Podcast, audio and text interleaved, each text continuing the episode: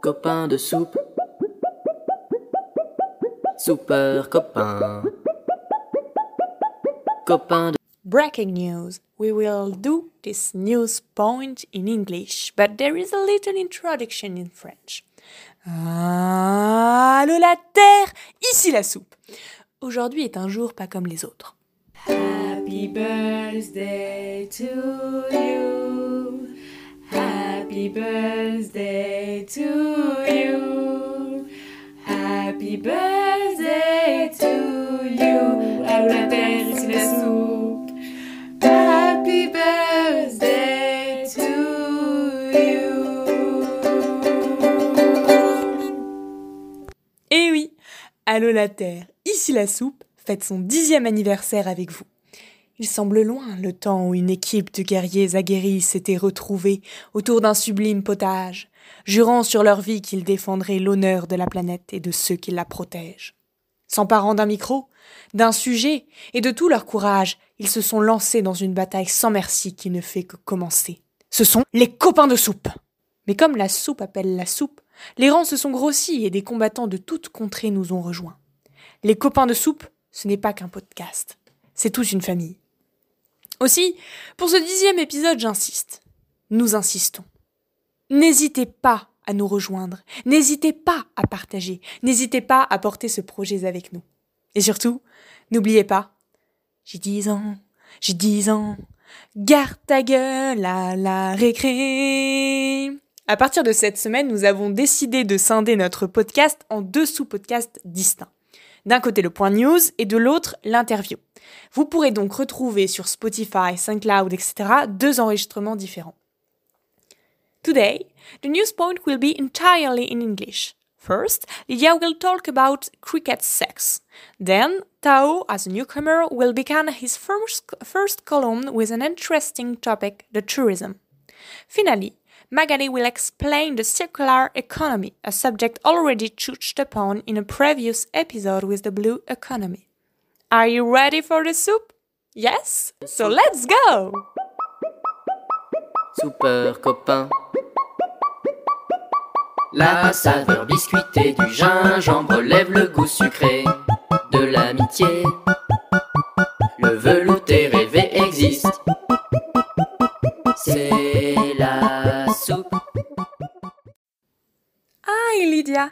Can you please tell us why on earth we should be talking about cricket sex?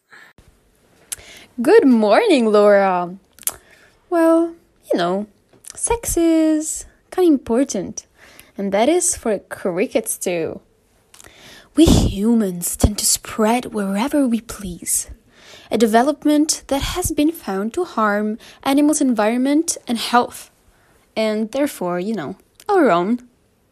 That may be the effect on crickets because of our constant noise making from traffic and other activities. According to a study published this Monday, the 1st of February, in the journal called Behavioral Ecology, the mating behavior of crickets may be significantly affected by those sounds. But why is the reproduction of crickets so important? The reproduction of field crickets is important to the worlds of plants, animals, and humans as well. Field crickets eat lots of plant materials, which are rich in cellulose, so their fecal matter uh, is easily decomposed by bacteria.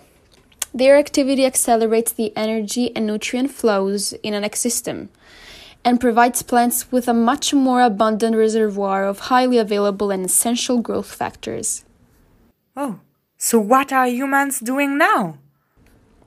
Ugh, humans. So humans are continually changing the characteristics of their environments, including through the production of anthropogenic noise. And as a mate choice is a driving force for evolution through sexual selection, disruption may cause a decline in population viability. And because anthropogenic noise is a very recent evolutionary selection pressure, it is difficult to predict how species may adapt. Why may noise pollution confuse mating crickets? So, actually, it's all about the cricket sounds and songs that are confused. male crickets have, let's say, an innate playlist of songs from which to choose to attract potential mates. The calling song attracts the female. Then the courtship song induces the female to mate. There's also a fighting chirp who sends warnings to other male suitors. And what both sexes need for all these things to happen are highly sensitive organs for on their foreleg, so that they can receive these sounds. Traffic noise and the cricket's courtship song do not share similar acoustic frequencies. So rather than masking the courtship song, the traffic noise actually serves as a distraction for the female cricket.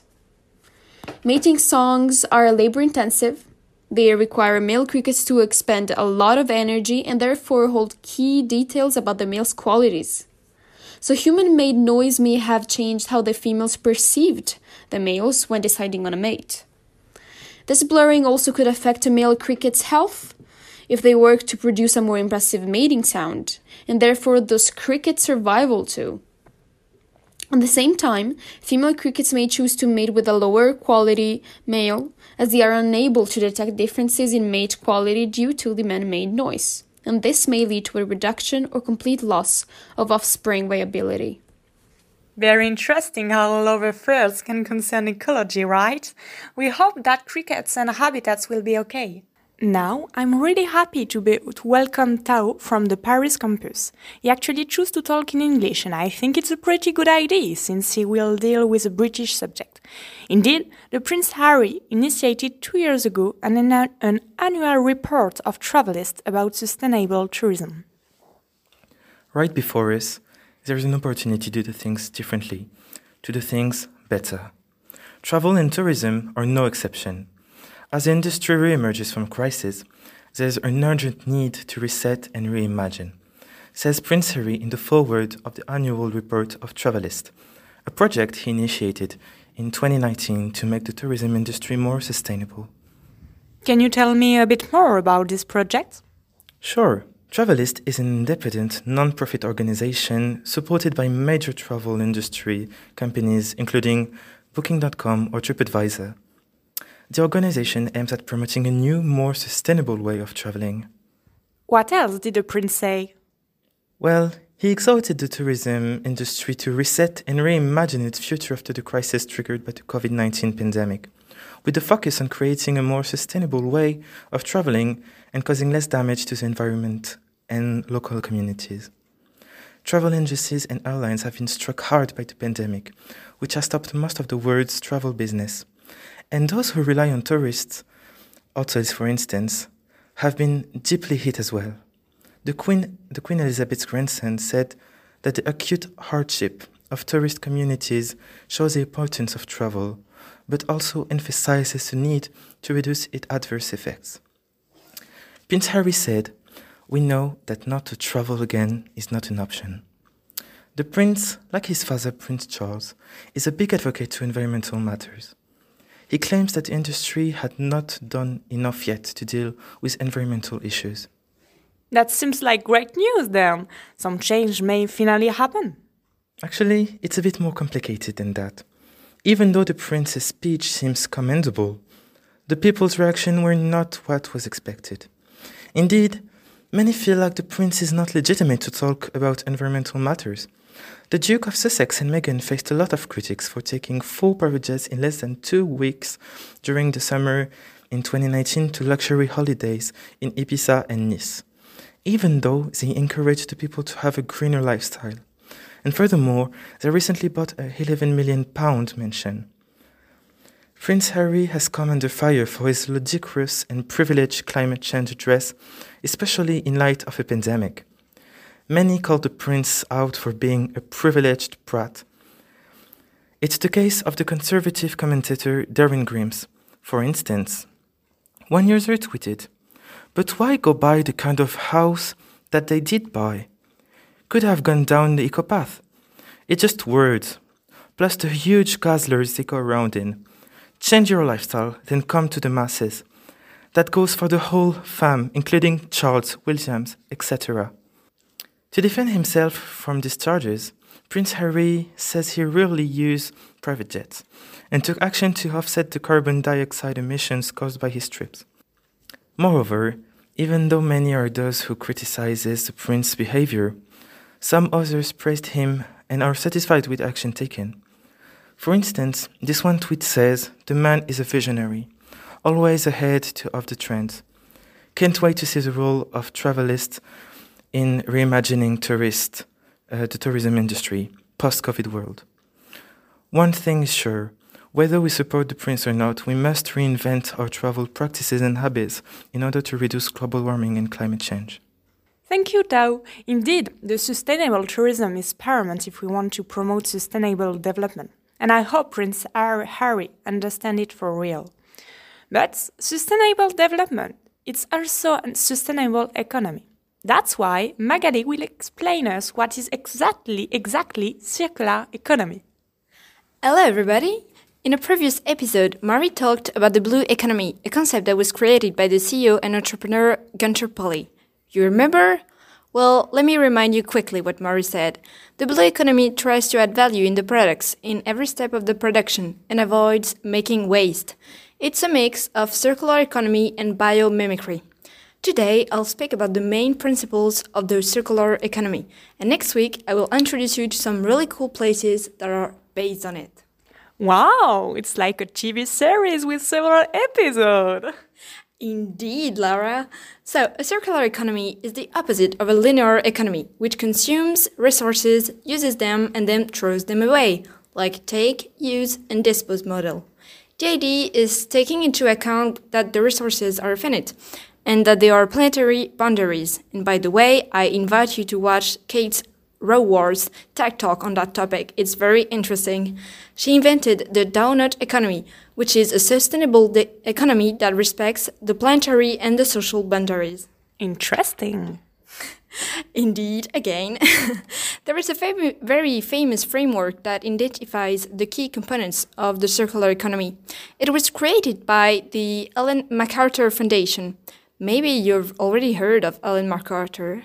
She is a famous yachtswoman. She was uh, second at the Vendée Globe in 2000 and 2001 and broke the record for the fastest solo circumnavigation.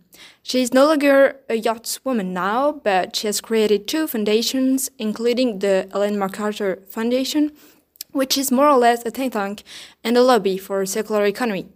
Her foundation developed the Resolve framework that describes six actions which will move us towards a circular economy. First principle is regenerating, so the shift to renewable energy and materials so you can reuse your products after you're done using them. It's also the idea of regenerating the health of ecosystems and make sure you don't do any damage or at least you do everything to compensate it. As an example, a biodegradable paper regenerates the health of the ecosystems, or a furniture that is composed of many elements and that can be broken down into pieces uh, that can be replaced is a good example of avoiding destruction. Uh, the second principle is sharing, so maximizing the utilization of products by sharing them among different users. That doesn't necessarily mean uh, that a circular company is not aiming at making profits. It's just a different business model. I'll take the example of the clothes industry. Um, most of the clothes we buy are sold separately. You pay a certain amount to own them and you don't wear them every day. But some companies also lend you the clothes. You pay every month to be able to choose from a variety of skirts, shirts, coats, etc. Whenever you're done wearing them, someone else will do it for you, and the clothes don't stay forever in your closet. The third pl- principle is optimizing, so increasing the performance and the efficiency of the product. Uh, the, the goal is to remove uh, the waste in the production and the supply chain, and we can use big data uh, for that. So you can see that circular economy is not always low tech, but it can be. Uh, the fourth principle is the loop. So the idea is to keep the components and the materials in closed loops uh, and to be able to uh, reuse the waste that is produced at every step of the product life cycle during the production, but also after the utilization, after the use. So we try to use uh, to reuse the product as it is and not spend too much energy on recycling it. So, for example, if uh, a furniture is not broken, the idea is not to recycle the wood, but uh, maybe try to remanufacture it or just simply reuse it.